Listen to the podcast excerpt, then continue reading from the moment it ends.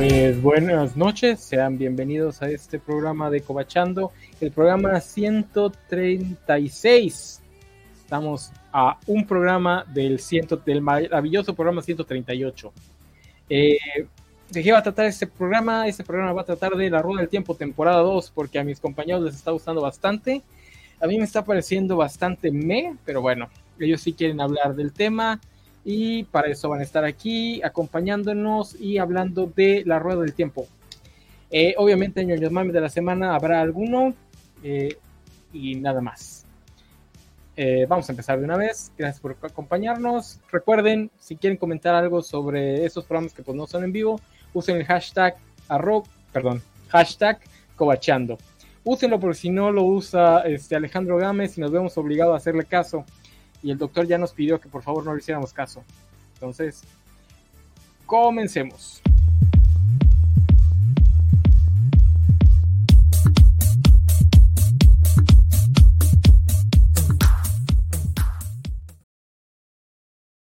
Bien noventero ese intro, como noventero es Jaime Maussan.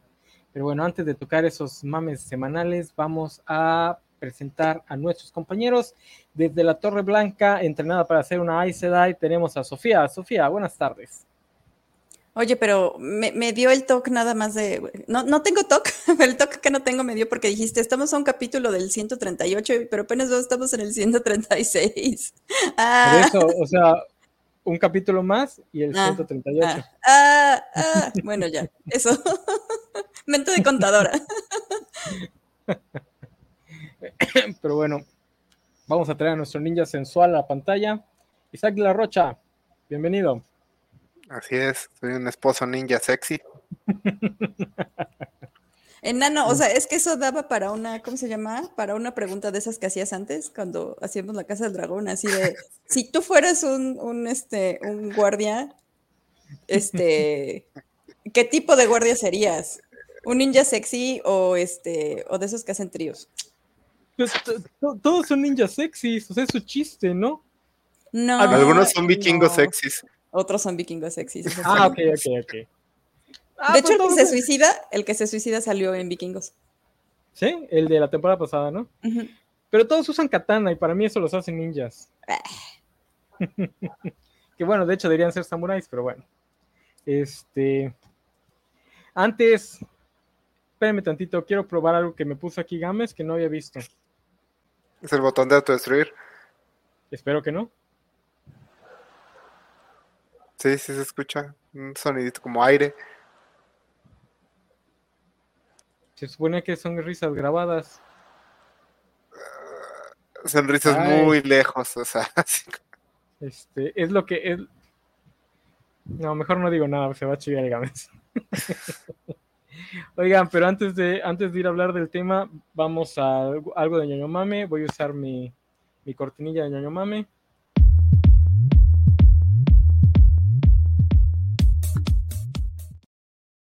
ñoño mame, el Senado mexicano, o la Cámara, no sé cuál de los dos fue, eh, vio la, el hearing de los gringos sobre, sobre extraterrestres y dijo, quítate que ahí te voy e invitaron a Maussan y Maussan les presentó los cadáveres momificados de extraterrestres.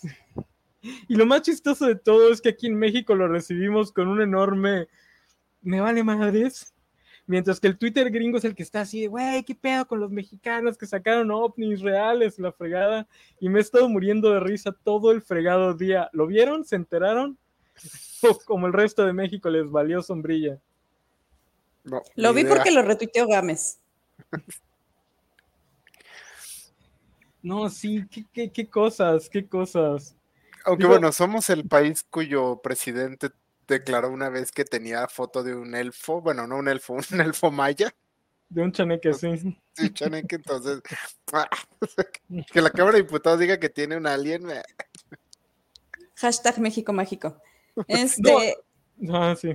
No, que, que, de hecho estaba viendo, no sé quién le dio RT, porque con eso de que pinche Twitter es un horror desde que es de, es de Elon.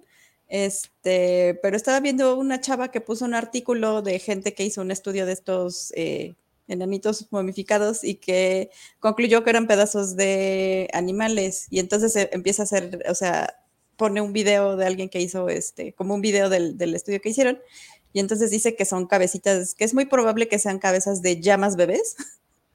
Mm. Y que les cortan una parte para, o sea, porque coincide mucho la estructura ósea y dice, incluso si tú armas, este, te fijas en los huesos, ah, porque hicieron un CT, ¿cómo se llama eso? Mm. Hay un, esa cosa, como rayos X, que no son rayos X. Ajá, Este, y que, este, si los huesos se veía que habían agarrado parte partes de, piernas para hacer las, partes de brazos para hacer las piernas y así. Entonces, me parece muy interesante que, este, pues sí hay como estudios serios, pero pues aquí fue casi como de que, ah, sí, bueno, chido, ¿no? Entonces ahora tengo que visualizar a Jaime Maussan matando llamas bebés para armar sus cadáveres de No, o sea, lo que entendí es que eh, creo que los encontraron en Perú, estas cosas. Eh, creo que los hicieron así como, no sé, por algo raro, o sea, o sea, sí son antiguos, pues. Ah, ok, ok. Yo pensé que Jaime Maussan no, no, no, semana no, anterior. O sea, si voy a la Cámara de Diputados, no voy a ir con las manos vacías. Se ocupan unas llamas bebés. No, no, no, Sí son antiguos, pero sí están hechos con partes de animales. Bueno, al menos eso dice ese, estudio. De hecho, Jaime Maussan ya había estado metido en un problema este, por algo similar, porque encontraron momias, en ese caso creo que eran de niños, peruanas y las hicieron pasar como aliens. Entonces ya se había metido en un pedote. Eso fue creo que en el 2017. Eh, entonces parece ser que es lo mismo. Es algo de, de, Perú, algunas momias de Perú, que además, como dice Sofi, les meten mano, o sea, como que las reconstruyen para poder vender esta forma de alien. Eh, entonces sí está, digo, más allá de la risa que nos da, sí después se puede meter México en un problema por, por tráfico de, ¿cómo se llama? Cuando traficas con objetos históricos. Eh, eso es ilegal. Meterlos, sacarlos de un país, meterlos a otro es bastante ilegal. Entonces, a ver si el gobierno de Perú no nos digo, porque una cosa es que lo haga Maussan y otra cosa es que lo eh, que el gobierno de México en cierta forma le dé validez. Entonces, a ver si no mete, meten problemas. Y más ahorita que acaba de llegar nuestro cabecita de algodón de su primera gira internacional por Sudamérica, a ver si no nos meten un problema con, con, los peruanos. Este, pero bueno, esas son las risas que nos proporciona el siempre este, jocoso Jaime Maussan. Eh, digo, para que como está ahorita la política, pues nos reímos y lo vemos, si acaso, como cringy, pero pues nada más, ¿no? Tampoco nos interesa mucho. Lo que sí es que lo invitó un diputado de Morena, así que ya se pueden poner la medalla de hacer algo peor que el salinismo con el chupacabras. Porque pues parece que nuestro, nuestro gobierno de cuarta transformación quiere acargar con todas y cada una de los pecados del PRI y el PAN, todos juntos en seis años. Pero bueno, ¿algún otro ñoño mame semanal que quieran mencionar? Este pues ya se, ya se, ya salió el tráiler, ¿no? De, de, Aquaman. ¿Ya salió? Creo que sí. ¿Tráiler o sí? Sí, ya. O sea, ya, ya se ve Black Manta, ya se ve Orm. Este, sí. ¿Dónde lo encuentro? no lo vi. En internet. Ah. Hijo de Ni cuenta yo. Sorprendente que una película que llegó al millón de dólares, una de las más este, exitosas del universo DC, su secuela está pasando sin pena ni gloria. Digo, tiene la mala imagen de que la secuela de Wonder Woman y la secuela de Shazam fueron muy malas, aunque Valentín García las defienda, entonces ya como que nadie espera absolutamente nada de esta película. Que siempre sí sale en diciembre. Pues no, ni cuenta. No, pues ya. Entonces, sin más ñoño mames de la semana, pues vamos al tema. Vamos a usar la cortinilla del tema de la semana.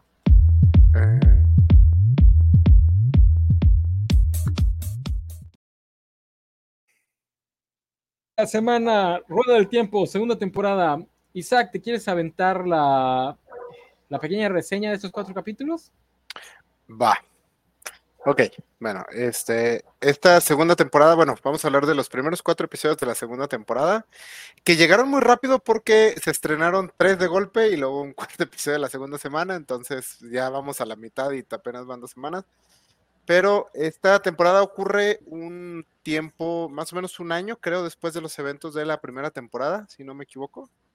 O no sé si alguien más. Sí, creo que eh, sí. se- Sí, bueno, cerca de un año, tampoco son tan específicos. Eh, donde ah, se cree, bueno, todo- todos los miembros del elenco, excepto por esta Moraine, eh, creen que Rand, Randall murió al final de la primera temporada, pero no, solo se fue a esconder para sufrir siendo el elegido. Entonces, ahora todo lo que era como la comunidad de la Rueda del Tiempo este, están dispersos, cada uno en sus distintas misiones. Eh, las dos chicas que pueden encauzar está Nynaeve y se me olvida el nombre de la otra chava siempre. Y bueno, Y Gwen eh, se entraron a la Torre Blanca para entrenar para convertirse en Aes Sedai, que son pues, hechiceras.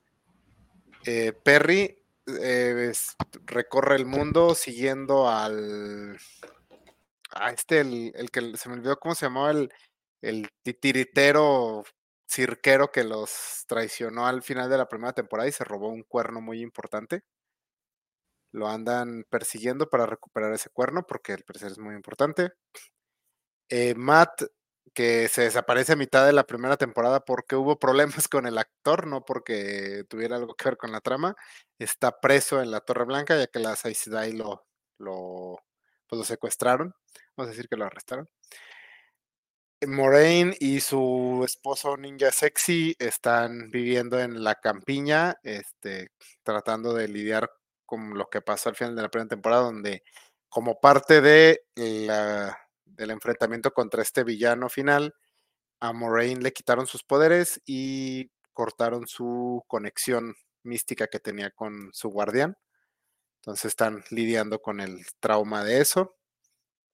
Y Rand eh, lo encontramos que está viviendo en una ciudad allá muy alejado, eh, con una, con su sugar mami, básicamente, que es una mujer muy guapa de una dueña de la taberna local que pues le da todo y se acuesta con él, entonces la está pasando bien, la está pasando bien. Eh, la, estas tres, bueno, todas estas tramas van avanzando. y lo principal es que descubrimos que al final de la primera temporada lo que enfrentaron no fue al oscuro, sino era uno de sus tenientes más poderosos y lo liberaron. Entonces, este, ¿cómo se llama? Se me olvidó el nombre del personaje. Pero algo bueno, así como Isaías, ¿no? Algo así. algo así. Sí, sí, tiene un Ah, nombre. Isha- Isha-. Ishmael, Ishmael, ajá. Ishmael. Él está ahorita como moviendo todas las piezas para eh, iniciar como la guerra final. Entre esto ha traído una nueva facción que está atacando eh, la zona este del continente. Y están pues básicamente conquistando todas partes del continente. Eh, esto los lleva a entrar en conflicto directo con Perry y su equipo que también descubrimos en esta subtrama que Perry es parte lobo, alma de lobo, tiene algo, tiene algo de poderes de lobo. Perrino es un hombre lobo. Perry no es un hombre lobo. Perrín. Pero no se transforma. O sea, ent- se entiende que no se transforma. Sí, pero tiene, se puede como comunicar con los lobos y tiene como sentidos aumentados y cosas así. Eh, es, bueno, esto es una subtrama de todo lo que andan siguiendo, tratando de recuperar este cuerno y se topan con esta nueva facción. Las chicas que se encuentran en la Torre Blanca están tratando de aprender a convertirse en Aes Sedais, pero Nynaeve es tan, pero tan, tan cerca que no puede ah, encauzar a pesar de ser extremadamente poderosa. Y las Aes Sedai deciden que pues, es buena opción someterla a la prueba que la convierte en aceptada. Que No, pero no, no son las Aes Sedai, es- Melisandre. la Aes Sedai roja. Este dice, no, pues nada, nuestras técnicas normales no funcionan, vamos a adelantar todo y la sometemos al examen extremadamente traumático, que ahorita lo discutiremos, pero en mi opinión consiste en dos partes súper fáciles y una parte súper dolorosa. Entonces, eh, la otra, su compañera, ella sí no tiene mucho que hacer, solo anda por ahí tratando de ser una buena estudiante. el Moraine está tratando de acumular conocimientos sobre estos, este, sobre todo lo que está haciendo el oscuro y este, el despertar de los, en inglés les llaman los Forsaken, en español no recuerdo cuál nombre le ponen, los olvidados, los perdidos. Los renegados. Renegados. ¿Los renegados? Sí. Que son básicamente como un grupo de encausadores muy poderosos de antes de que se rompiera el mundo, que, que- se quedaron como dormidos y despiertan para ayudar al oscuro. Y Rand, eh, descubrimos que la razón por la que se fue a esa ciudad donde está con su sugar es porque ahí está un, una especie de asilo donde mandan a los hombres a los que les quitaron el poder para encauzar. eh, y los cuidan, es como un hospital psiquiátrico. Entonces ahí está este el personaje que vimos en la primera temporada, que era un hombre que era muy, muy poderoso encauzando y que le cortaron su acceso al poder y quiere que él lo, lo entrene hasta cierto punto. Estas tramas van avanzando, eh, y pero la gran revelación al final de la temporada es que la, bueno, al final del cuarto episodio, es que la Sugar de Rand es en realidad una de las, uno de los renegados y que lo estaba manipulando para algo. Eh, las chicas de la Torre Blanca quieren escapar de la Torre Blanca para ir a ayudar a, su- a Perrin, que está, pues básicamente, que ha sido tomado preso por esta facción del que está invadiendo el oeste. Y cuando lo van, van a intentar escapar, las encuentra esta Melisandre, la, la de roja, se me olvidó el nombre de ella, y las noquea. Creo que se llame, ¿no? Sí, Algo así. sí. La terfa del grupo. Este. Y las. Las deja. la- las noquea, no sabemos con qué intenciones. Matt anda por ahí. Al Matt, logra escapar de su prisión en la Torre Blanca eh, con ayuda de una.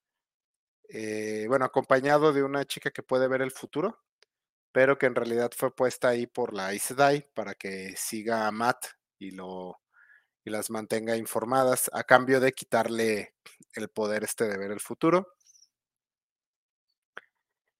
Y creo que ahí terminamos la, estos cuatro episodios. Ah, Moraine logra encontrar a Rand y este, le revela que, que su sugar era, es mala, mala, malvada al cortarle la garganta enfrente de él. Y más o menos ahí, hasta ahí va la temporada. Es un poco complicado porque son muchos programas, pero más o menos ahí andamos. Y ahorita hablamos más a detalle. Te, te fan- te faltó la importantísima subtrama de la princesa heredera del trono que también está estudiando en la escuela de magia y hechicería. Ah, cierto, que se Sí, vuelve que nomás muy está ahí emborrachándose. Que seamos honestos, es un reflejo muy honesto de la vida universitaria. Pues sí. ¿Opiniones, compañera? A mí me está gustando mucho esta temporada, la verdad. Creo que mejoró bastante de la primera temporada. El primer capítulo, eh, sí, creo. No sé qué tan buena idea fue entre estrenar tres episodios, pero mínimo dos eran necesarios porque el primero es básicamente el capítulo de ver dónde están todos. Eh, creo que es el más flojo, pero aún así me parece. Me parece muy buena. O sea, creo que ya la historia ya se libró de sus de ser el Señor de los Anillos, que la verdad creo que la primera temporada sí sufría mucho de eso. Y ya está buscando ya hacer eh, lo suyo.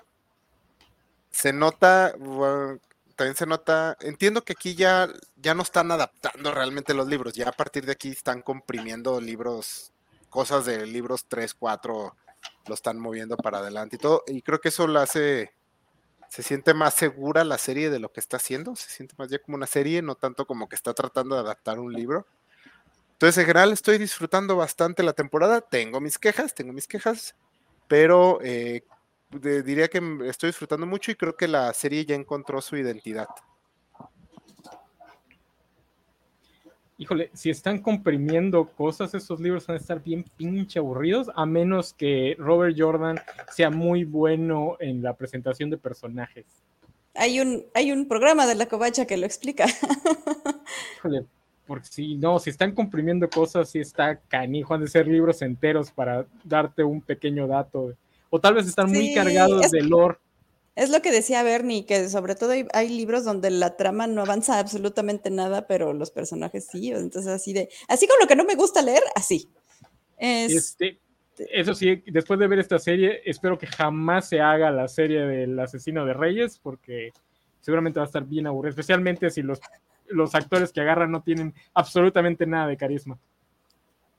Este, yo, yo estoy con Isaac, que mí también me gusta mucho. Eh, creo que me pasa un poco lo que me pasaba con Willow, que es como eh, realmente no, no estoy esperando cosas épicas de la serie, sino que por alguna extraña razón la disfruto.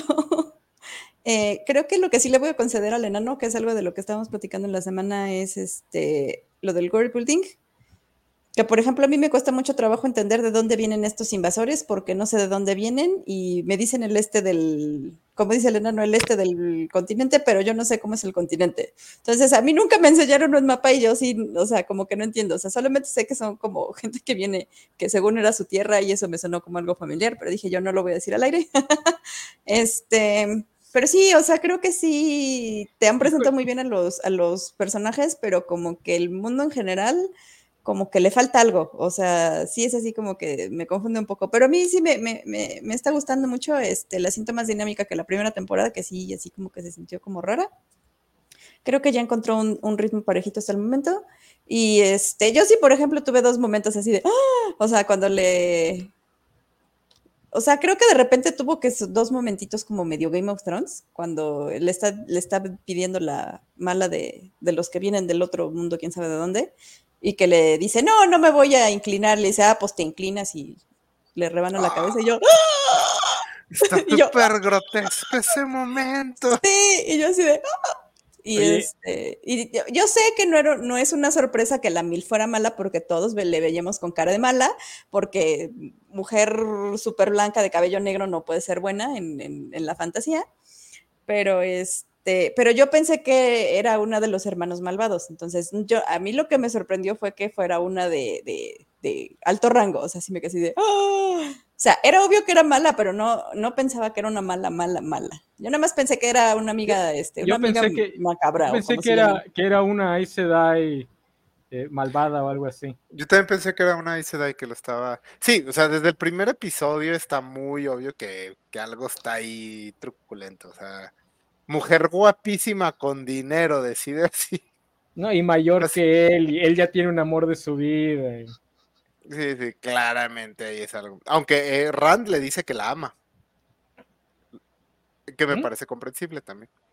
Eh, digo, se entiende. Pero es que ahí es donde, ahí es donde empieza el problema de adaptar algo hecho en los 90, porque esto en los 90 sí era, ah, es que es malvada porque se está metiendo con él y lo está seduciendo. En el 2023 dices, eh, tienes que, dar algo, tienes que darme algo más para que entienda que es malvada. O sea, porque por el contrario digo, pues le va, le va bien al chavito. es, lo, único que hace tolerable su, historia. No, que por ejemplo, si tienen, hay un momento donde están, que, que, te lo dejan así un poco vago porque es cuando el güey se está como ya deschavetando, pero esta escena que tienen como de, no sé, no que si están teniendo sexo, y que empieza a aparecerle el poder y ella le dice, no, no, no te contengas, no te contengas. Y después él se despierta y te dan a entender que no, o sea, no te dejan claro si era un sueño o no, es cuando suelta el poder. Pero eso es lo que voy, que el hecho de que sea malvado se gira en todo al, gira en torno al sexo, pues en los 90 estaba bien, pero en el 2023, pues métele algo más, ¿no? Que patee un perrito de repente, o que le diga a Ran, ve a matar a este gatito. O sea, porque, pues nada más porque es sexoso y está... Digo, al final básicamente trata de matarlo a centones. es Robert Jordan, no, pero es que no, lo quiere matar, no, lo, quiere manipular. Yo digo y a mí se, me hace sexo. Se, lo quiere chupar y no de la manera así. Y, en el 2023 dices, ¿y qué tiene eso de malo? O sea, igual a Ran le gusta. Que además el tipo tiene tan poca personalidad y por desgracia su trama es Anakin Skywalker, que entiendo que es anterior a Anakin Skywalker. Probablemente este, George Lucas lo tomó de aquí, pero pues le pasa igual que John Carter. O sea, te lo presentan después de que ya viste todo lo que influenció y pues y la verdad, de, los, si ninguno de los cuatro dragones tiene personalidad, Anakin Skywalker es el peor te cae, porque además es el típico gringo blanco, este pan sin sal. Dices, "Ah, ¿podrías cortar un Sí. poquito su trama? ¿Podrías darme un poquito más de la trama de pareja, de terapia de pareja, de, la, de los únicos dos que tienen talento en este, en este cast, por favor? Sí, creo que sufre un poco por, bueno, de entrada ser tan genéricamente guapo, es extrañamente a veces un detrimento. eh, porque sí, el vato está guapo, pero es tan genéricamente guapo. Ajá. es como que, Es o guapo, sea, es guapo tipo Riley de, de Buffy la Cazavampiros. Es, ah, es guapo. No, no. Riley, el segundo novio, el que era militar. Ahí está, ya hasta Ah, te sí, olvidó. sí, sí, sí, ya sé quién Hasta lo es. olvidaste. Y tiene, creo que el problema que le pasa, que el- usualmente el elegido es el menos importante porque es el que tiene el objetivo más importante, entonces lo puedes hacer más, el menos interesante, o sea, le pasa, le pasa a Naruto, le pasa a Harry Potter, le- pero como aquí su objetivo ya no está tan claro, o sea, en la primera temporada era, ok, hay que llegar al ojo del mundo y destruir al malo. Pero aquí ya su misión ya está un poco más nebulosa. Entonces sí se pierde un poco. O sea, se nota más que el vato es poco interesante. Interesante. Y en el caso de la nueva malvada, en el papel a mí me hubiese encantado, pero como la serie no te presenta bien el lore, se siente como que se lo saca de la manga. O sea, te dice, ah, mira este nuevo personaje, y es muy importante, ¿eh? Uh. Es decir, güey, tienes escenas en una escuela de magia. ¿Qué te costaba meternos el lore ahí? O sea, mira, mientras están emborrachando las chavitas, que empiecen a contar, ah, mira, es que en mi pueblo cuentan mucho la historia de esta vampiresa que es muy mala. Entonces, así cuando te la presentes, ah, no que cuando sale este narizón que acompaña a un reino que quiere recobrar su tierra, dices, "Mm".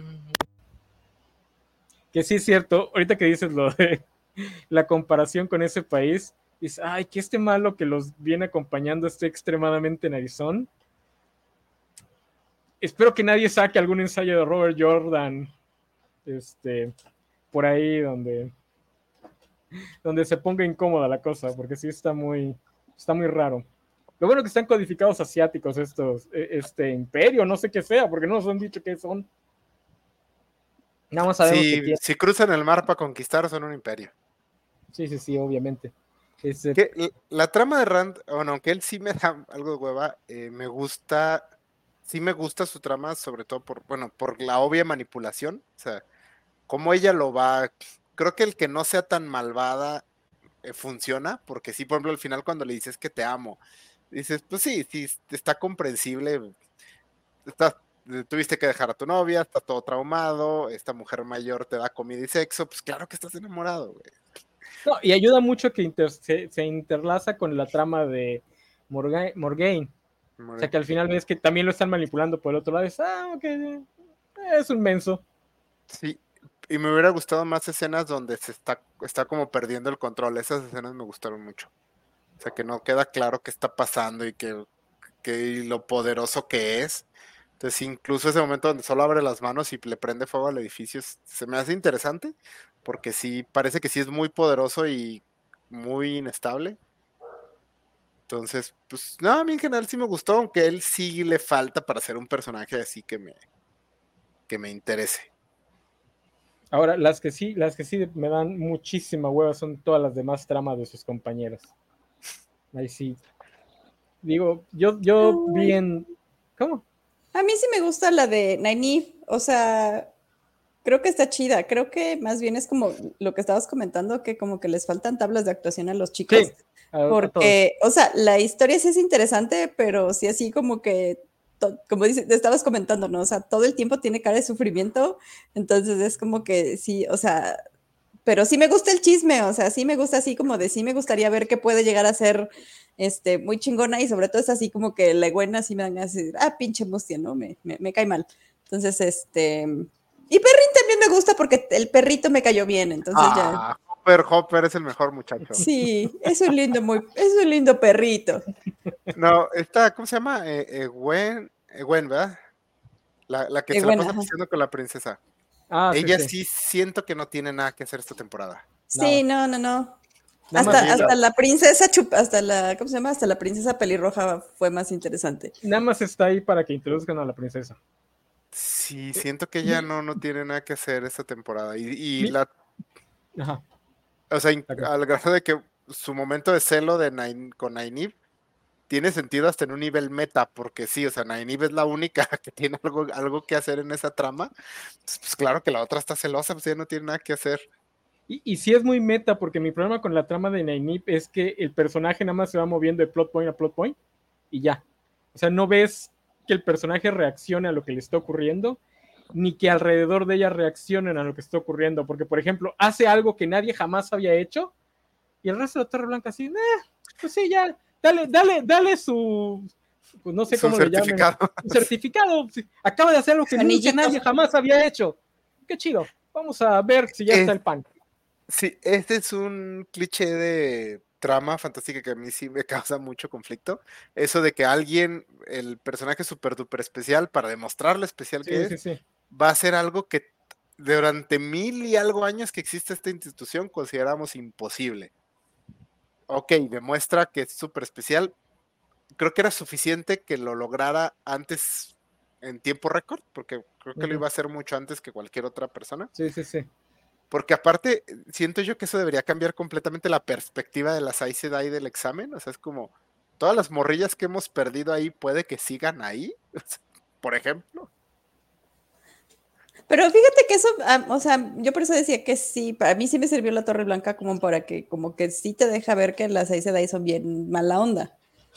Entonces, sí, o sea, yo no sé si era la intención del adaptador, si era la intención del autor, pero sí así como que, eh, que, que es algo que comentaban en el programa que hicieron, como de que este mundo era un matriarcado, pero es así como de, pero las matriarcas también son malas, entonces, o sea, que creo que a lo mejor la idea era como que había que tener equilibrio, pero no sé, de repente a, mí sí me, me hizo sentir así como que están diciendo que el matriarcado es malo porque las, las que llevan el matriarcado son mala onda. No, eh, la intención de la historia es decirte que la estructura de poder ya está eh, fosilizada y no se está adaptando a los cambios. Pero aún así necesitabas una escena en la que por lo menos lo confrontara, ¿no? Por lo menos para decir, ah, vamos a ignorarlo. Porque acaba de hacer algo que nadie nunca había hecho. El hecho de que pues ya le den su certificado y su lugar en la torre, así X, como si, pues X, sin que te muestren cómo están procesando eh, esta, esta estructura fosilizada en sus normas, cómo está procesando este gran cambio, sí está así como que, ok, me estás dando muchas escenas de estos personajes, pero estas escenas no sirven para mostrarnos cómo estos personajes están procesando lo que les ocurre. Nada más están pasando de un plot point a otro plot point como caminando en el bosque. Y a diferencia de Willow, los personajes y los actores no tienen el carisma para cargar este, la trama por sí solos, porque en Willow tampoco pasaba nada y también era súper derivativo. Pero todos los, los, actores tenían un montón de carisma y nada más verlos interactuar era muy entretenido. Sí, que aquí creo que es más bien el hecho de que a este cambio de lo de los arcos no lo pensaron bien y por eso lo están ignorando, porque sí están lidiando con el trauma de Nynaeve. Lo cual se me hace raro porque no necesitabas que, que, que la prueba la pasara de una manera uh -huh. súper especial. O sea, la, la, prueba en sí misma es extremadamente traumática. O sea, la idea de que ella estuvo ahí, que oh, 10 años, una cosa así, perdió a su hija y todo. O sea, y, y te, desde el principio te dejan claro que el tiempo fluye diferente. O sea, entonces no necesitaban que aparte lo hiciera de una manera diferente a todas, solo podrían tener el mismo trauma porque uh -huh. de hecho, bueno, de hecho aquí eh, creo que más que más los actores sí están, sí es un problema de dirección, porque uh -huh. la escena donde Nynaeve sale y ya no trae a la niña, ahí sí se la crees, ahí sí actúa. O sea, ese sí, momento pero... así donde se da cuenta que no tiene a la niña y empieza a sollozar y todo, o sea, esa escena me parece muy efectiva, pero sí creo que el lore que construyeron alrededor de la escena no. está turbulento y les faltó mostrarnos que estaba feliz en ese mundo, porque el problema es que creo que le, le pasó, siento que le pasó lo, lo, que le pasó a Sidney Sweeney en la segunda temporada de Euphoria. Alguien le dijo, actúas muy bien la cara de compungida, y la pusieron a actuar con esa cara todas las escenas. Entonces está en su vida idílica y tiene la cara de compungida, está sufriendo. Y ayer era cuando la habíamos haber visto alegre, para que cuando saliera destrozada nos impactara aún más. Pero tiene razón, ese puede ser un problema de dirección. Este, y que por cierto, a mí me decepcionó mucho porque yo dije, ah, es la especial, va a lograr lo que nadie nunca había logrado. Y cuando, cuando pasa, pasa la parte de que dice, no, ¿sabes qué? Me voy a la chingada, no quiero estar aquí, y se va y se encuentra al ninja sensual y lo ves ahí. Ok, esto sí está interesante. Una historia de un elegido que rechaza por completo la llamada al, o sea, la llamada al heroísmo, ya cuando después te dice, no, sí era la historia del elegido super especial que hace lo que nadie nunca jamás había hecho, y luego no ves que el resto de la Torre Blanca interactúe con lo que acaba de hacer. Digo que igual y lo hacen más adelante. Este, pues, ah, Robert.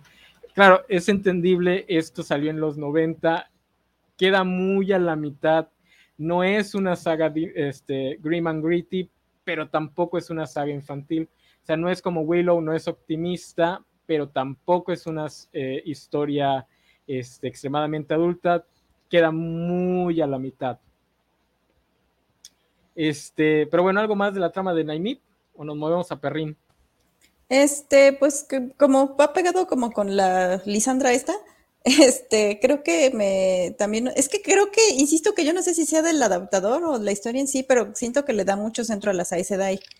Yo creo que también por lo mismo de que, pues, este, ahí la, la chingona es Rosamund Pike, ¿no? Entonces, eh, me, me, gustó como que por, eso decía yo que sí que era e, efectivamente terfa porque odiaba a todos los hombres menos a uno, o sea, a su hijo.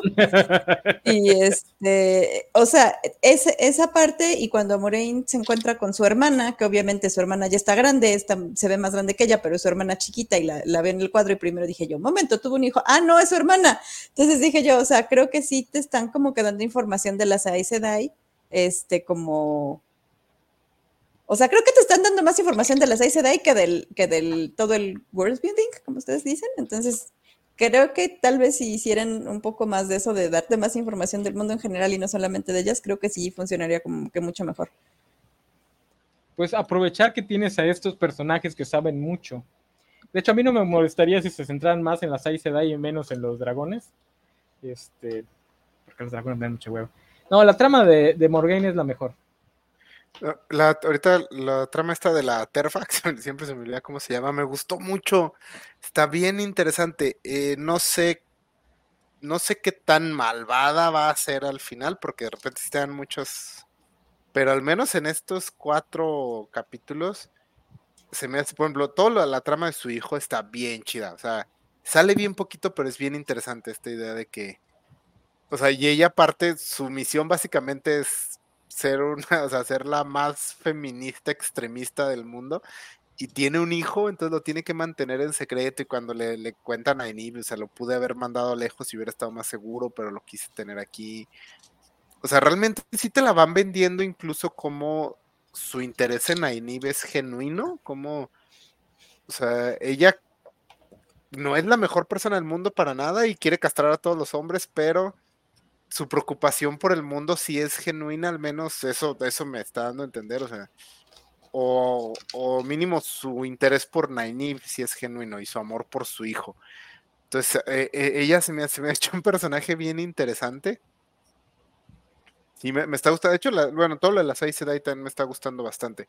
Y siento que hay un poco de choque aquí entre las, las tramas adultas y las tramas adolescentes, que son las de los dragones. Sofía. Sí, creo que es eso, o sea, creo que definitivamente las que están cargando la serie son las Aes Sedai, porque sí, eh, o sea, aunque sí me, sí me, o sea, eh, la temporada pasada sí me costó mucho trabajo como empatizar con cualquiera de los cuatro, y por ejemplo ahora sí ya soy este Team Nynaeve y Team Perrin, pero porque, no sé, o sea, sí me está gustando, pero por ejemplo, o sea, sí, la, la Ewen nomás, ¿no? Y el RAD me da muchísima flojera, la neta sí me da muchísima flojera. Entonces, este, yo, yo no sé si se van a tardar un poquito más en como hacer que te sientas como emocionalmente involucrado con, con todo mundo, pero sí creo que este, tengo entendido que también es como que hicieron más grandes a los a los personajes para que no fueran chavitos, ¿no? Entonces, este, creo que sí se nota, como dice Isaac, como que no pudieron empatar las tramas, pues. Y si hicieron más grandes a los personajes, yo creo que fue un error. Si estos fueran chavitos, se leería muy distinta su trama. y no, los estarías comparando tanto con los adultos, con las tramas de los adultos. Sería mucho más entendible. Por ejemplo, especialmente todos los discursos que dan, porque ahí sí podría apostar que mucho de... de yo, yo he tenido problema con que mucha de la trama avanza a base de discursos. Por ejemplo, la de esta, la, la terfa roja, eh, pues básicamente te deletrea toda su filosofía en un discurso contra esta, eh, ¿cómo se llama? Una de los dragones, este, el que pasa por los arcos. Este, pues básicamente te lo deletrea, ¿no? Es que el poder es el poder y la fregada. Eh, estoy seguro que en los libros no hay una escena así, sino que te lo van dando poquito a poquito y más, este, más explorado.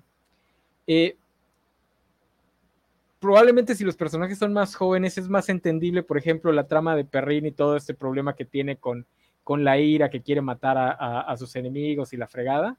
Y lo que me imagino va a ser su dicotomía de, si ser lobo o ser humano y la fregada. Cuando tienes este güey que ya se ve bien ruco, ay, sí se siente así bien de mm, la crisis del rockero a los 35. Este. Eh, y, es, y, es, otro que también, todo, digo, aquí se entiende un poquito más, pero que también le dijeron, pon cara de compungido y no la ha quitado desde que empezaron a filmar. Este, nada más en el, nada más en esa escena con, con Saltarín. y, que también su trama se siente como que pues nada más lo tienen ahí caminando. Que por cierto, se nos desapareció la Inquisición. No sé si más adelante va a aparecer, pero que en, el, en la primera temporada había tenido bastante peso. Aquí, pues quién sabe dónde andarán. Sí, es cierto, no han salido los capas blancas. Que espero que regresen. Eran, bueno, los de la primera temporada fueron los mejores villanos, aunque los. El, imperio este asiático también está bien chingón. Me gustó mucho la escena donde atacan el pueblito y todo. Que se empieza a notar el. La falta de presupuesto. Exactamente, porque es este gran imperio y llegó la misma mera, mera chingona la emperatriz y es un grupito como de 20 soldados. esta conquista. Es que los demás estaban en los barcos, no iban a, no iban a desembarcar hasta que ya tuvieran todo ordenado. Sí, así se siente, así que, ok, bueno, estás conquistando y te, te pueblito a un pueblito, pues así te la vas a llevar. Pero creo que sí bastante efectivo como amenaza. O sea, este momento es súper brutal donde matan al güey que, que le meten el cuerno así por la boca y se está así, ¿qué y como no es tan violenta la rueda del tiempo, creo que usa sus momentos de violencia así de manera efectiva. O sea, para que te des cuenta que este, este grupo está cabrón y hay que tener cuidado. Y me gustó que los demás sí se encaran, que los demás dijeron, no, no, no mames, déjame hinco. No, no, no, creo que de veras no te está gustando, de veras no te veo. No, es que no. no, no, no, no me provoca nada, o sea, es tan genérica que no, no me provoca absolutamente nada. La única trama que de verdad me interesa es la de Morgaine y su y su esposo y su, terapia matrimonial. van a terminar juntos otra no vez. Van a terminar Ese es el chiste. No van a terminar juntos. Ese es el chiste. ya me spoilé y no terminan juntos. Ah, qué bueno. Qué bueno, qué bueno. Eh, fíjate que a mí esa trama, la, la trama de Moraine investigando todo lo de qué, qué, fue lo que hizo y por qué liberó. Eso me gusta. Su conflicto con Lane, se llama su esposo ninja sexy. Lane, Lan. Lian. Lan. Lan. Con Lan no me gustó. Lo sentí bien forzado. Lo sentí a los dos como, como chavitos. La premisa inicial se me hizo interesante, que era esa idea de que tienen 20 años con este vínculo, entonces cuando se los quitan no saben comunicarse de otra manera se me hizo como una premisa muy interesante, pero después de ahí se volvió un poco infantil y banal, así como, es que tú no me cuentas nada, es que tú no me alcanzaste a defender, no, pues es que tú te fuiste sola, que el pleito como que lo llevaron a un nivel muy rápido, así, lo sentí como morrillos, más que los morrillos de verdad. Yo lo interpreté como que Morgaine la está cagando así épicamente, más por la escena con su hermana. Porque en los primeros capítulos sí dije, ¿será que están, están vendiéndote mal a un personaje que deberías tenerle más empatía? Pero cuando la regaña a su hermana sí queda claro que es Morgan la que está actuando como niña chiquita. Ahora, lo que, lo que a mí me queda como, bueno, lo que yo entiendo y que también tiene que ver con esto de que por lo que tengo entendido en los libros ella nunca pierde la capacidad de encauzar. De encauzar es que, o sea, es como volver a encontrarse, ¿no? Porque pues a final de cuentas ella es una Aes y, y su poder de cierta manera ha sido ese, entonces se está como desvalida, ¿no? O sea, a final de cuentas sigue, sigue intentando como que hacer las cosas y tiene sus contactos que ya después le dice su hermana, ah, todos tus ojos ahora son míos. Entonces, este, creo que sí está como con el, la trama del personaje de que se tiene que volver a encontrar porque pues ya no está encauzando, o sea, sigue siendo una Isedai, pero ya no tiene el poder. Entonces, quizá parte de su conflicto con... Yo sentí un poco que más bien que estaba como que protegiendo a Lan, porque a final de cuentas, pues ella ya no tiene ese poder, ¿no? Y este, y creo que el güey no lo entendió. Pero bueno, a lo mejor yo soy muy idealista. Este y no, cosa, creo que sí te machacan mucho que no, o sea, que su relación no es sentimental. Y sobre todo creo que lo, lo dejan muy claro contrastándola con la, con la relación del trío, que eso sí es así de que, ah, sí, este.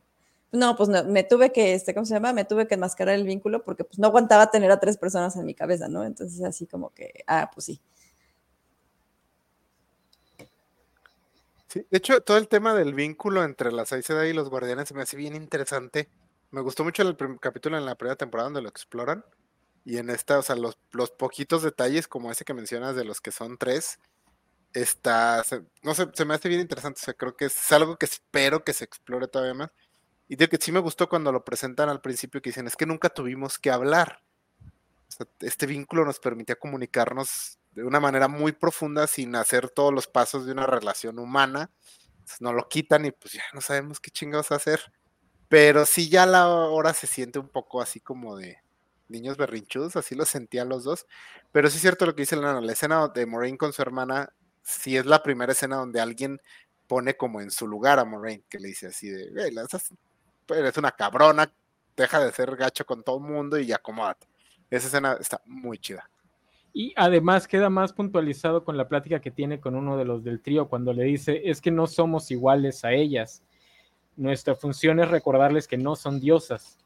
Entonces eso también te deja en claro que el problema de, de Morgaine es que pues está confrontando su humanidad, entonces está tratando de reemplazar su poder de Aes Sedai con su capacidad manipulativa, porque inmediatamente después de lo de la hermana se va a manipular al, otro falso dragón, al güey que quiere que entrene a Ran, este, metiéndose más directo a la manipulación de Ran, ¿no? dando, revelándonos que ella también está manipulando a Rand para que entrene con ese güey. Que también nos están dejando en claro que no necesariamente Morgaine está haciendo las cosas que debe hacer con respecto al dragón. Que es otra cosa que me molesta mucho con respecto al, al lore.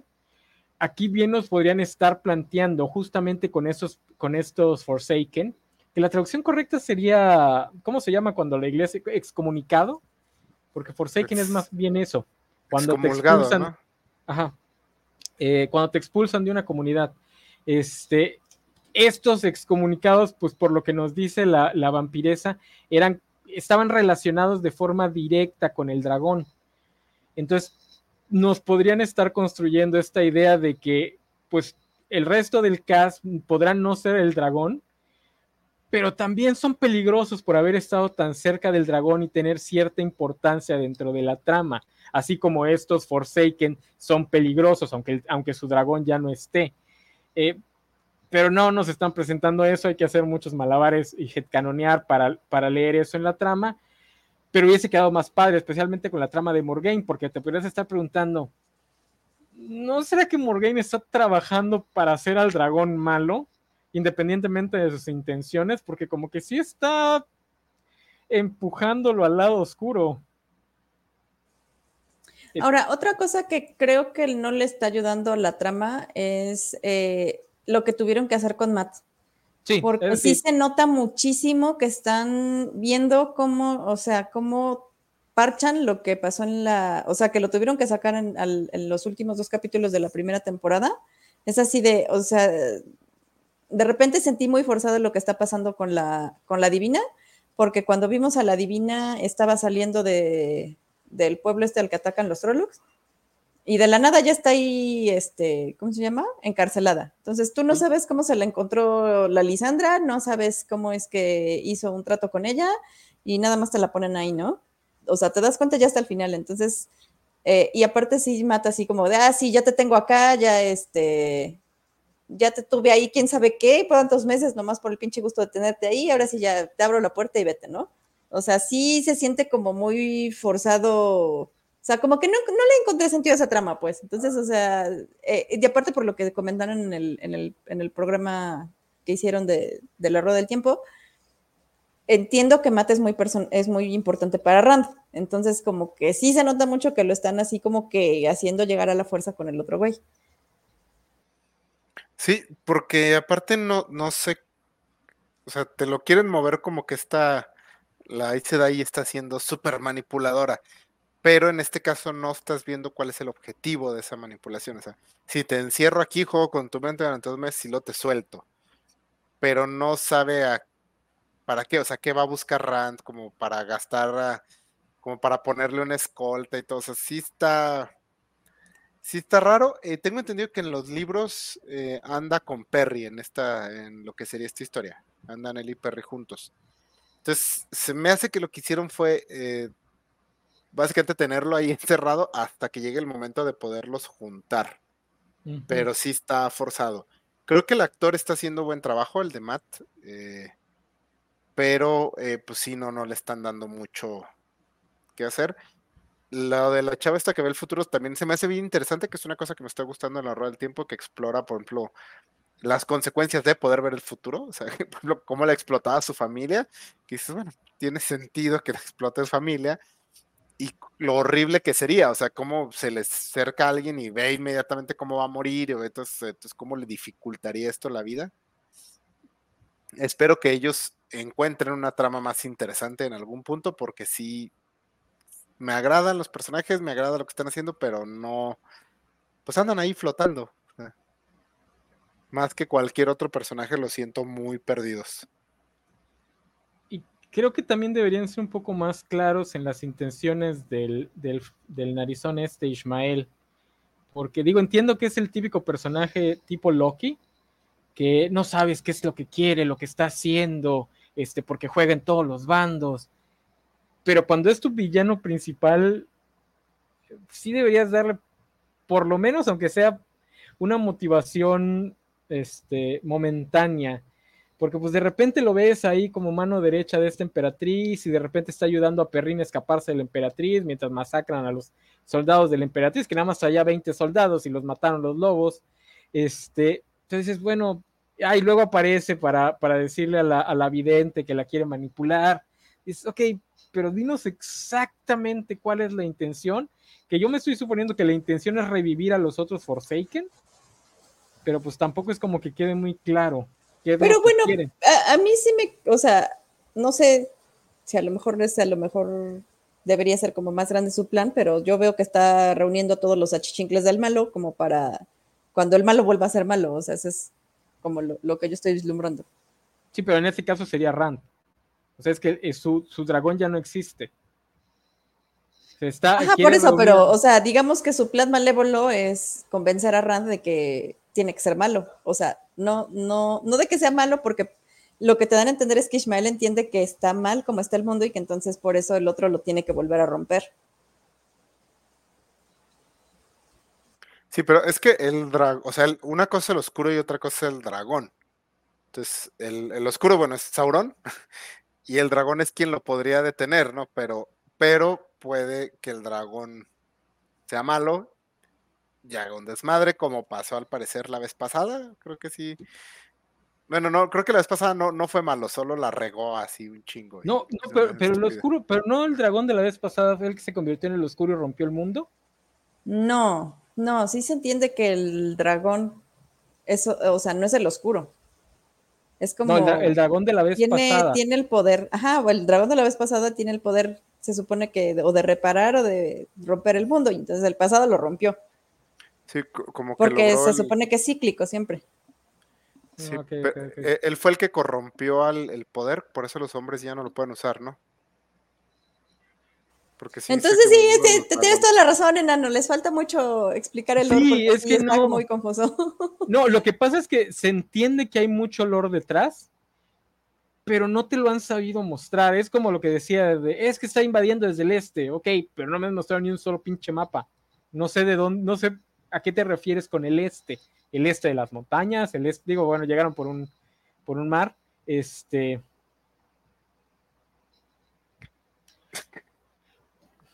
Está bien pinche raro. Yo el único mapa que he visto de la Rueda del Tiempo está es el típico mapa europeo, porque el único mapa no europeo es el de Naruto. Pero a esto los vimos llegar como si vinieran de donde estaría el, donde estaría Asia. Bueno, digo, ahí cuando están este, bebiendo sus chelitas, las dos este, aprendices de magas podrían pasar por un chin- pinche mapa y la, y la princesa decirle, ah, mira, por aquí está un reino muy malvado. Que ojalá fueran chelas, es pisto que hace una de ellas en su casa, así en su cuarto. Lo cual- Lo cual, si alguna vez tú, o sea, si alguna vez toman algo que conocen al güey que lo prepara, no se lo tomen. Cerveza artesanal.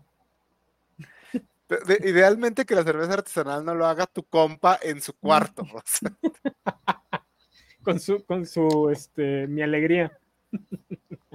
Pero sí, creo que a la serie le falta este un par de escenas así de tipo el consejo de Rivendale, algo así de los Señores Anillos, Ujú. donde se sientan todos, o por ejemplo, una de los malos, donde se sientan todos y el malo les dice, ok, este es el plan para este, para este primer cuarto, este, ¿cómo se llama? Primer ciclo fiscal del año. Vamos a hacer esto, vamos a hacer aquello, van a venir del este, este es el este, este es un mapa, y luego los buenos se sientan y dicen, ok, los malos están haciendo esto y nos vamos a hacer esto. Sí creo que le falta. Sé que es muy criticado ese tipo de cosas en las series, pero a veces es mejor una escena de unos 15 minutos así, de 10, 15 minutos así, eh, a que de repente estemos como aquí que no nos queda muy claro exactamente el- los niveles y eso. Sí, por ejemplo, había una escena así, cuando, el- cuando vemos por primera vez a Ismael en esta temporada, está en su, en su mesa redonda con, con malvados encapuchados, porque pues, había una, una forma poco sutil de decirnos que son los malvados sin poner en la mesa reunión este, anual de gente malvada. Este, ahí lo pudieron haber hecho. En esa, ellos- en, esa, en esa reunión me acordé, no sé por qué, de cuando está Voldemort y llega con la profesora este, de, de Hogwarts. Me quedé yo esperando a que llegara alguien con la profesora de Hogwarts ahí toda torturada. Este, pero prefirieron intentar hacer construcción de, de personaje con esa escena de él y la niña mostrándole al monstruo, que entiendo perfectamente lo que estaban intentando hacer, pero no lo logran. Ese es mi problema, que la serie, como probablemente también los libros, está muy a la mitad. No tiene ni esa gracia de que todos son los personajes, aunque no te interese el resto de la historia, como Willow pero tampoco es lo suficientemente sencilla para pasarle estas, esas omisiones. Y cuando intenta cargarse por el lado de los personajes, no todos sus actores pueden cargar este, las escenas. O sea, si no son Rosamund Pike, si no son, este, no sé cómo se llama el actor del ninja, eh, pues no, no todos pueden. Que también yo lo que estoy sintiendo mucho con la rueda del tiempo es que no apreciamos la enorme suerte que tuvieron con Game of Thrones. Eh, Game of Thrones, al igual que el MCU, ocasionó muchas, y, también por su parte Lord, Lord, of the Rings, ocasionó muchas este, copias, pero nadie, nadie entiende que gran parte de su éxito fue una enorme, enorme suerte. Una enorme suerte de que todas las personas o la mayoría de los, de los actores y actrices casteados lograron llenar esos personajes eh, lograron llenar esas escenas independientemente del talento de los, de los guionistas, directores y productores, que es algo que no se va a repetir. Aquí yo siento que la rueda del tiempo está tratando de darle mucho peso a sus personajes cuando sus actores, sus guionistas o los directores no dan la talla. No sé quién de los tres, para tampoco culpar a los actores, igual son actorazos y nada más no, no, este. no, por eso yo mencionaba mucho a Nainif, porque eh, esa actriz ha tenido un par de escenas donde se nota que sabe actuar, pero el personaje, sobre todo en esta temporada, en la primera temporada creo que eh, se me hacía más dinámica, eh, uh -huh. como a nivel emotivo. En esta temporada sí mucho es de, ay, como me caga estar en la universidad. Entonces sí, y de hecho sí se vuelve un poco castrante, que yo en este momento pensé, dije, bueno, creo que es parte del plan, o sea, de que, ay, harta estoy de ser súper, súper especial y que todo el mundo me quiera. O sí molesta. Espero que sea parte de, también, bueno, falta mitad de la temporada. En el caso de este Ishmael, o cómo... algo así, Ishmael. Este, a mí me está gustando, de hecho me gusta la escena con la niña. Creo que le, le hubieran agregado una escena de mapas y explicaciones, más la escena de la niña. Él sí dependerá mucho de que conforme más en la temporada haga algo. Porque tu villano manipulador que siempre está serio y sabe todo qué pedo, está chido un tiempo.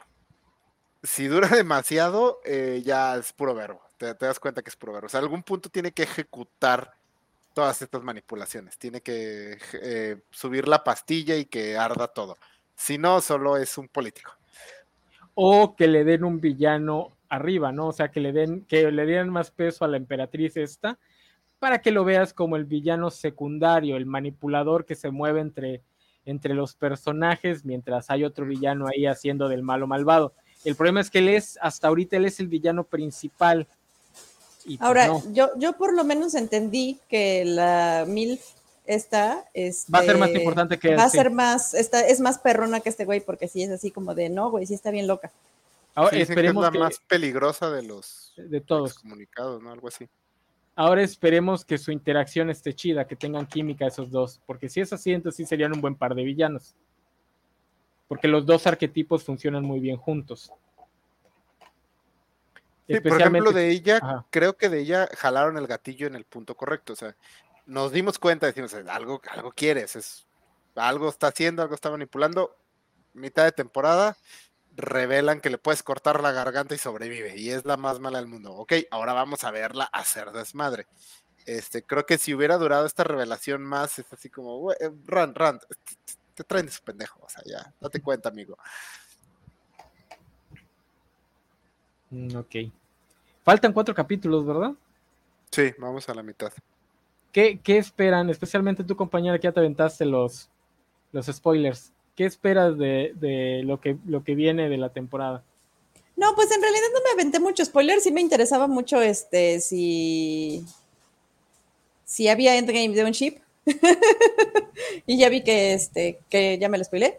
Entonces, este, no, la verdad es que sí son 14 libros, entonces spoilearse 14 libros está muy cañón. Este, sí, solamente busqué como cosas puntuales que me, que me interesaban y personajes muy específicos, entonces pues no, no es que sepa mucho, porque aparte sí, sí me está gustando lo suficiente como para no spoilearme, y porque creo que cuando te spoileas o cuando buscas algo que ya está construido, obviamente las adaptaciones no van a llegar ahí. O sea, sería como si yo siguiera esperando que pasaran cosas de los cómics en el MCU. O sea, a estas alturas ya es más fácil que, que los cómics se adapten al MCU que al revés. Entonces, este, también por eso no me quiero spoilear mucho, o sea, solamente como cosas muy puntuales. Eh, a mí sí me gustaría que ciertos personajes se encuentren, o sea, que ya dejemos de tener estas tramas que están como separaditas, pero que funcionen mejor que la primera temporada, porque la primera temporada los teníamos más o menos a los cinco juntos y no eran como que muy graciosos y caían gordos, ¿no? Entonces, como que creo que hay dinámicas que sí a lo mejor podrían funcionar, o sea, no sé, como a mí, insisto, a mí me cae muy bien Perrin y, y Nainif, no sé, a lo mejor ponerlos juntos y a lo mejor podrían hacer algo ahí interesante este, también yo sí espero que se reconcilie, que yo sigo insistiendo que no es su marido, es como su bestie, este, Moraine con su, con su ninja, porque, o sea, creo que sí tienen una dinámica muy padre.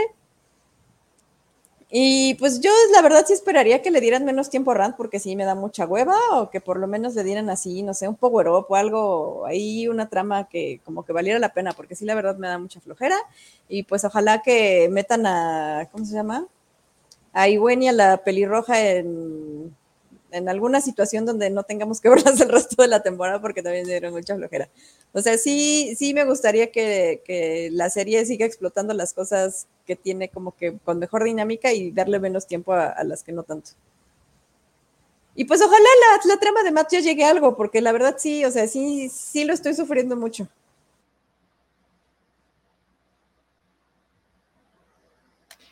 yo iba a decir que, deberían meterle turbo a la trama de Matt, porque según nos dijo Bernie, el chiste es que pues es el, peso de, de, ser el elegido, pero ahorita me acordé de Dune, que Dune es exactamente lo mismo, y la verdad no se siente tan pesada la trama de este Paul Atreides, a pesar de que también es súper derivativa, bueno, no es derivativa porque fue el original, pero en 2020 y tanto se siente súper derivativa, y aún así no es tan aburrida, digo más que nada porque tienes a Timothée Chalamet como Paul Atreides y él sí sabe actuar, este, y a Zendaya como el interés romántico y ella sí sabe actuar.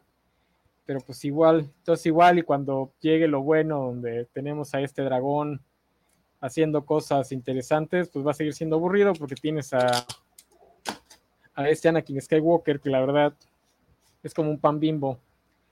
No lo puedes amar, pero tampoco lo puedes odiar porque es un pan bimbo. Pan bimbo blanco, además. O sea, está bueno, pero también no, no, no te llama tanto la atención. Yo, esta temporada creo que necesitamos cerrar con varias aclaraciones de, de escala, creo que es lo que yo me referiría. O sea, exactamente qué está en juego, cómo, cómo es que está en juego, por ejemplo, los Forsaken. Súper peligrosos, Moraine dice, ay, no te mames, estos güeyes, este, este vato me derrotó así necesitamos verlos hacer algún momento así eh, épico donde desmadren, destruyan algo. Este, necesitamos, eh, por ejemplo, entender más o menos la estructura, qué reinos hay aquí que puedan oponerse a esta invasión que viene del este, o sea, son solo pueblitos o si hay estructuras políticas aparte de las Aes Sedai, claramente las hay porque tenemos a la princesa esta que se la pasa pisteando. Entonces, ¿hay una estructura política? Mira, por ejemplo, ahí tenemos a la heredera del trono, pero hay otro heredero, ¿no?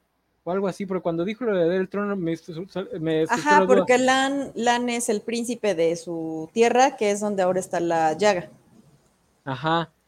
Dices, pues espérate, entonces la Torre Blanca está dentro de un reino. Ajá, sí, sí, yo también, por eso digo que sí les falta, porque por ejemplo yo no entendía, dice, ajá, es la futura heredera de no sé qué, pero lo dicen como si fuera muy importante y tú así de, pero pues ni siquiera sabes dónde está su, reino, ¿no? Entonces así como que, ah. Y, mira, voy a decir algo que me, que me voy a echar encima a los fans de la Rueda del Tiempo, pero no puedo creer que The Witcher, que no le interesa explicarte sus reinos, tenga mejor explicados sus reinos que esta serie, porque por lo menos entiendes que hay unos reinos en el norte y abajito está este reino de los malos y a la izquierda no hay absolutamente nada porque le dio hueva al creador. Y aquí no tienes ni idea de, de, cómo están funcionando las cosas, cómo son las estructuras políticas, etc. Y además otro problema, tampoco lo están sabiendo dimensionar con respecto a las tramas de los personajes porque de repente se, siente como una fantasía urbana adolescente donde, oh, es que el mundo está en peligro. ¿Por qué? Porque el protagonista está en peligro. Ah, va. pues sí, qué chido, ¿no? Este, no, no hay esa dimensión de, esta es la trama a nivel humano y esta es la trama a nivel setting, geopolítico, como, o mundo, como quieran llamarle. Eh, Tal vez lo están dejando para la segunda mitad, tal vez esta primera mitad era más sobre los personajes, quiénes son, recordarlos, etcétera, etcétera. Ahí lo veremos cuando hagamos el programa para los, los últimos cuatro episodios. Pero pues sí, yo, yo, yo voy a hacerlo, yo voy a hacerlo opuesto a Sofía, estaba, estaba intentando llegar sin ningún tipo de expectativa, así que no me, no me había aventado ningún spoiler pero pues no, es, no estoy esperando nada y aún así me están decepcionando. Entonces voy a hacer lo que hice con, con The First Law. Me voy a aventar los spoilers a ver qué es lo interesante y pues, chance ahí ya diga, ah, ok. porque, por ejemplo, lo de los arcos, yo cuando salieron los trailers, yo vi a los de Thor muy emocionados con los arcos. Es que se ven los arcos, súper importantísimos los arcos. Y llega el capítulo y sí entiendo que la historia me está diciendo, es que esto es súper importante pero no me lo transmiten, así de, o sea, si se muere me vale madres. O digo, qué bueno, una trama menos. Denle toda su trama a, la, al otro, a los otros dos personajes ahí mientras chelean. Este, entonces sí, igual y con los spoilers ya digo, ah, mira, entendí esa referencia. No, yo, yo, bueno, a mí sí me gustó esta primera parte, pero sí, varias semillas que están aquí necesitan germinar en la segunda mitad. Eh, si no, sí creo que mi percepción de la temporada sí, sí puede acabar cambiando. Eh, lo, lo, que ya mencioné. Entonces sí, la, el único personaje que sí no veo cómo puedan rescatar es esta Gwen. Ella la siento de flojerísima. ¿Sí es Gwen? ¿Cómo se llama? Sí, sí, ella. Ah, se puede enamorar de la princesa. Pues, si es tu fetiche en específico, pues la rescata. O sea, es que no sé, ella se me ha hecho el personaje solo, creo que ella sí solo ha estado ahí para que cuando de vez en cuando digan Randy, ya, ah, como lo quería. Mientras que Rand ahí dándose sus revolcones con su sugar mami, o sea, entonces, no sé, este, este, ella no, no sé qué, que no, no veo para dónde va su historia, porque incluso se siente muy opacada en todos los aspectos por Naini, porque pues es la que va a entrenar para ser Aes pero ya te dijeron que Nynaeve es la chida, entonces ser la segunda más chida no es, pues, no se siente como tan interesante. Sí. No, y bueno, es que también está raro que metían a esta princesa. No, no, no entiendo por qué, si de por sí esta trama la estaba oscureciendo, que ahora su trama esté compartida con un personaje nuevo, está bien raro igual son las semillas de algo importante y más interesante, pero pues eso lo veremos. Ahorita estaba recordando con, estos dos malos que, repito, en teoría me deberían encantar, en la práctica no terminan de gustarme. Eh, hablando de, de, que son el inicio de cosas que otros copiaron, estos Forsaken son lo que influenció a Patrick Rufus para hacer sus. Ah, chingue, se me olvidó el nombre de los. A sus Chandrian. Este, porque una parte de la, de la influencia son los Akatsuki de Naruto y esa es la otra parte. Pero los Chandrian, desde que te los introduces, desde que los introducen, sabes que son, uno, muy peligrosos, dos, bastante complejos y tres, su moralidad es completamente ajena a la moralidad del resto de los personajes. Que yo entiendo que es la misma idea con estos Forsaken no es tanto que sean muy, muy malvados, sino que la moralidad que están cargando está completamente torcida y es completamente alienígena para el resto del setting, porque ellos vienen de 3.000 años atrás, tienen otras, este, tienen, tienen otra visión del mundo, pero no ha habido ninguna escena que realmente te lo transmita, medio te lo, te lo tratan de decir, y los comparo con los Chandrian y dices, uy, especialmente a esta vampiresa, porque esta vampiresa está casi calcado el personaje que tiene este Patrick Rufus en, eh, en Crónica de un asesino de reyes, son casi el mismo personaje. Y los Chandrian, bueno, te los presentan en una escena y sí los ves matar a un montón de gente, pero realmente te los introducen con una leyenda. Llega este, el protagonista a un pueblo porque sabe que descubrieron algo de los Chandrian y al final lo que encuentra es que había una vasija y en esa vasija había los dibujos de los siete, sí, los siete Chandrians. Y una niña es la única que la vio completa, entonces te los describe a los siete y está muy padre. Es como, digo, es una leyenda a través de los ojos de una niña y está muy chido como los introduce a pesar de que realmente aún no han introducido al, a cinco de los siete. Ya conocemos a dos, los otros cinco están completamente en, la oscuridad, pero ahí te introducen al personaje femenino y es lo suficientemente buena introducción para que sepa que es, lo copió de este personaje de, de, la Rueda del Tiempo, pero ese personaje de la Rueda del Tiempo no se presenta de forma tan chida. Entonces sí, ojalá ahorita que ya, ya va a estar con, con el otro malvado, hay una dinámica chida y ya los veamos hacer algo y sepamos exactamente qué están buscando y nos digan pues, por lo menos cuántos Forsaken son y cuántos tienen que evitar que despierten. Y después de X cantidad de Forsaken ya todo se fue al carajo porque ya son, ya son demasiado peligrosos. No sé, algo. Porque, por ejemplo, esa escena donde la revive, estoy seguro que está lleno de guiños a la historia original, pero pues no te transmite absolutamente nada. O ustedes sí les transmitió algo cuando la revive. No, me acordé de otra serie que veía yo que se llama Shadowhunters, que justo cuando reviven a Lilith, sale igual y dije yo, ah, eso ya lo vi antes. Probablemente también influenciado por esto. Pues, de hecho, mujer saliendo bañada en sangre es común en la ficción. Sí, ¿verdad? Es una tropa bastante usada. Pero bueno, ¿algo más que comentar de la rueda del tiempo? No, ah, me está gustando, pero tengo mis quejas, habrá que ver qué, qué pasa. Y sí, creo que lo, lo, de los arcos no se va a volver a tocar ese tema, la verdad no creo que vayan a... Nunca nadie se vaya a sentar a decir, oye, esto debería cambiar completamente cómo abordamos el examen. Pues Pero sí, yo sí les recomiendo. Si les gusta la fantasía, yo creo que es una, es una buena opción. Siento que la serie ya encontró su identidad, que era algo que le faltaba mucho en la primera temporada, aunque pues, sigue, sigue cargando con algunos problemas de la primera temporada, tiene algunos problemas nuevos, pero en general la verdad me parece una serie muy disfrutable, que habrá que ver cómo, cómo cierra la temporada. Sí, yo también creo que lo que más me gusta, o sea, sigo insistiendo que a mí lo que más me gusta es que no estoy esperando nada épico, entonces o sea, me entretiene, o sea, es una serie entretenida, no, no todo tiene que ser Game of Thrones y tiene que ser súper impactante, pues. No, definitivamente no ver nada épico porque no tienen presupuesto. Deberían, recurrir a la técnica de Game of Thrones, así de, uy, miren esa batalla este, sorprendente que está ahí fuera de cámara. ¿Por qué no? Este, pero bueno, no se le fue la luz a nuestra compañera Sofía, no apareció ningún fantasma esta vez. Este, pues ya si no hay nada más que decir, este, ¿alguna recomendación? ¿Algo que estén viendo aparte de la rueda del tiempo o leyendo? Yo por fin empecé a leer Chainsaw Man.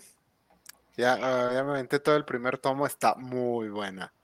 Está muy, muy buena. Eh, Ah, hubiera apreciado que alguien me dijera que el primer capítulo es básicamente los olvidados con demonios. Puro dolor ese capítulo. Así que qué pedo, ¿por qué estoy viendo esto? Y luego después de ahí se convierte en una muy divertida comedia negra con toques extrañamente profundos. Este, solo llevo un capítulo, pero está muy buena. Bueno, solo llevo un tomo de los ah, del manga. Son como 10 capítulos, ¿no? No, menos. Sí, 5 capítulos. algo así. Este, pero está muy bueno. Sí, sí, sí, lo recomiendo bastante. Ah, ¿Qué más estoy leyendo? Estoy, leyendo un chingo de cosas. Entonces, la verdad, no sé qué, qué más, pero es lo que acabé de leer hoy. Para los que tienen miedo entre las Chainsaw Man, les juro que esta historia del protagonista que solo quiere tocar un par de senos es bastante profunda. No es lo que parece. Yo sé que por ahí hay una escena de una preparatoriana que se quita la ropa para convertirla en una espada y otra donde otra preparatoriana le está tocando la entrepierna a Denji, pero les juro que no trata de eso, se los juro. Porque Chainsaw Man es, el, es la peor historia para recomendar. Eh, porque sí está, digo, no sé, no sé si el autor es un edgelord así que hace ver a Mark Millar como alguien centrado o es alguien que se está burlando de los Edgelord porque sí es, de repente sí está canijo. Recomendar, pero está muy buena. Está muy buena. Yo ya yo voy al día, yo voy con lo que está saliendo ahorita. La segunda parte está bastante interesante. Este, pero bueno, échenle un ojo. Compañera Sofía, ¿algo que quiera recomendar? Este, pues no. ¿No estás viendo nada más? Sí, pero no, nada que sea como de importancia cultural. Eh, creo que mm, eh, estoy viendo la cuarta temporada de Harley Quinn. Mm. Eh, tiene, es que eh, lo comentaba como con Vane, tiene como momentos muy chidos, o sea, se burla de los Musk. y este, tiene así, tiene comentarios muy buenos, pero las, la, la, o sea, como que lo que pasaba, las, hay un, hay un programa de la covacha que lo explica, este, que la tercera temporada ya se sentía como que si les tiraban un poquito más se iba a sentir rara y creo que eso es como lo que le está sufriendo. Entonces, este, pero sí tiene momentos muy buenos y si les gusta ver cómo se burlan del trasero de Nightwing, pues este, tiene todo un capítulo de eso. Entonces, este, dos capítulos donde se, se habla del trasero de Nightwing. Entonces, este, pues si les gusta eso, véanlo, pero la verdad es que no podría eh, recomendarla completamente porque sí siento que ya está cojeando un poquito la serie. Entonces yo espero que ya la próxima sea la última temporada porque yo sí creo que ya no da para más. Ninguna serie debería pasar de las tres temporadas. Eh, unas cuantas excepciones podrían llegar a cinco, pero nada más. Eh, nada más me gusta que está haciendo enojar a mucho fan de DC, que está muy enojado porque ya convirtió a Nightwing en un chiste de nalgas. Este, yo siempre voy a aplaudir que hagan enojar a esa gente. Yo voy a recomendar otra vez Wayward Children. Acabo de leer el penúltimo libro publicado hasta ahora y está muy hermoso. Eh, abre la puerta para que la historia se vuelva más épica y no estoy seguro si quiero que eso pase porque a mí me gusta mucho lo episódico de la historia, de que cada noveleta trata de un personaje distinto, muy centrado en sus problemas personales.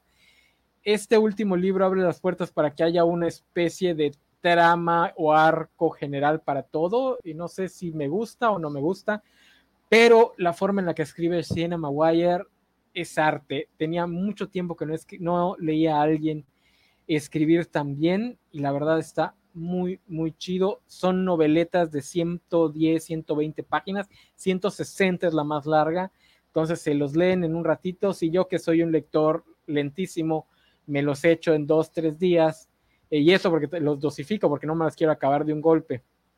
Pero sí les recomiendo, compañera Sofía, a ti especialmente, porque necesito que esas novelas las lea alguien desde una perspectiva femenina, porque siento que hay muchas cosas que no estoy entendiendo y que necesito que me expliquen. Pero solo si no tiene character development. es que de veras no puedo con esos libros. están cortísimas, están cortísimas y todas son aventuras donde pasan muchas cosas. Sí es mucho sobre, sobre los personajes, pero les pasan muchas cosas.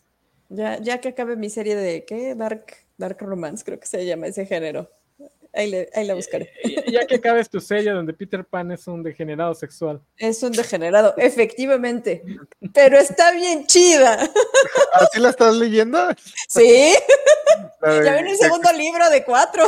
Y si, y si tiene mucho marraneo, porque el, el tweet que nos pasaste decía que era puro marraneo. sí tiene marraneo, pero no está tan hardcore. O sea, no ah. es. O sea, deja bastante la imaginación. O sea, sí, no, no es, no, no es, este, no es feminist friendly, definitivamente, no, cero feminist friendly, pero, pero si les gusta, como, o sea, sí, como, si, si quieren una lectura que no, este, que no sea como muy profunda, pero que sea entretenida, sí, sí les recomiendo. Suena a que es una lectura para los que se, daron, que se quedaron con ganas de más Buffy y Spike. Puede ser. Mm. Pues ya saben, ¿cómo se llama la historia? No sé cómo se llama, el primero se llama, no me acuerdo cómo se llama. Bueno, pero búsquenlo así. Así, ah, no, porque es que hay dos, hay dos historias. Hay una que, este, o sea, aparentemente es muy común que utilicen para esta, este género, que se me olvidó cómo se llama, este, la historia de Peter Pan, porque hay una que son también cuatro libros, pero esos sí son más grosecitos y también son de que, nada más que ahí Garfio es el, como el principal, en esta no es Peter Pan. Sí, porque hay gente que leyó Peter Pan y dijo, esta historia necesita más sexo. Ese güey. No, ahora lo que sí me gusta. Mm. que mi lo papi. Que sí, lo que sí me gusta es que se ocuparon de que todo fuera este, en regla y no hubiera nada ilegal, entonces este. Sí, sí, sí, no, se avientan un este, Stephen King. Sí, no. No, no, no, no, no. O un Alan Moore. No, no sé, no sé cómo se llama el primero porque ya no, ya lo borré del Kindle, pero el otro se llama The Dark One, así se llama, es el que estoy leyendo ahorita. pero sí tiene marraneo. Este, recuento marrano de la historia de Peter Pan. Exactamente, recuento marrano de la historia de Peter Pan, así no lo para que, Segundo libro se llama The Dark One. Para que vean para qué sirve TikTok, porque ahí lo encontró la compañera. Y, y, yo aquí me estoy haciendo el persignado, pero yo también así he encontrado todos los libros que he leído en mi caso son recuentos marranos de mitología griega, que uno podría decir, ¿cómo puede ser más marrana la mitología griega? Se puede. Ah, sí se, puede. Ah, bueno. Claro que se puede, todo es posible en la vida del Señor. Recuento marrano de mitología griega, eso es solo mitología griega. ¿no? Este, no, pero sí, léanse, eh, traten de leer Wayward Children, está rapidita, Sena Maguire, gran escritora. Este, soy mega fan, estoy sufriendo porque ya nada más queda un libro y ya voy a ir al día, entonces voy a tener que esperar un año para que se publique el siguiente. Pero bueno, eso fue todo por hoy. Próxima semana posiblemente sí hagamos el de, el de Archie. Eh, tampoco prometo nada porque pues, la, compañera que quiere hablar de Archie no, este, no tiene tanto tiempo libre, entonces tampoco lo puedo asegurar, pero haremos lo posible porque salga. Entonces con ese terminamos el mes de septiembre, ¿sí va? Sí, creo que sí. Que me confunde esto de que no, no sale este día que lo estamos filmando. Eh, y ya, primera semana de octubre, por fin, el maravilloso capítulo 138 de Los Simpson. Este, viene Vale, creo que Isaac también se apuntó, compañera, ¿te apuntas a ese? Este, no sé cuál sea ese de capítulo, pero ajá, vemos. Vamos a hablar de los Simpsons, de los Simpsons, vamos a hablar así en general de los Simpsons. Ah, sí, va. Siempre y cuando no sea de las últimas, porque las últimas no las vi para nada. nadie, las, nadie las vio. Porque recuerda que también vas a estar en el de vampiros. Creo que en ese va a haber casa llena. Yo por eso, uh, ese es el que más me interesa. A ver si no lo tenemos que hacer en dos, en dos episodios, porque ahí sí va a haber casa llena. Vampiros y hombres lobos. Puedes ir a defender a Perrín en ese. No, pero sí hay mejores hombres lobo que Perrín, la neta. Eh, digo, tampoco ponga no, la además, además yo no, yo no soy muy fan de los hombres lobo. Ah, yo sí, los tengo que ir a defender. No, yo soy, yo soy, yo soy tipo vampiros. Siempre y cuando no sean brillosos. Los vampiros brillosos no me gustan. Tengo que ir a defender a Oz y su hombre lobo que parece chango. Pero bueno, eso fue todo por hoy. Nos vemos la próxima semana. Compañeros, si es de Archie, ustedes descansan. Si no, los voy a tener al tanto por cualquier cosa para tener que sacarnos de la manga un programa. Pero si es de Archie, ustedes descansan porque pues vamos a hablar de el Archie cochinón. Porque tengo entendido que está bien cochinón igual ese. Riverdale, sí, sí, por lo poco que visto, cochino. Sí, por eso necesitamos que esté ese mixle, porque si no, ¿quién lo va a explicar? Nos va a traer ahí su, su mapa mental para explicar cómo estuvo esa, esa serie. Gracias por estar aquí. Recuerden, hashtag cobachando si quieren dejar algún comentario. Nos vemos la próxima semana. Bye bye. Chicos, bye. Bye bye.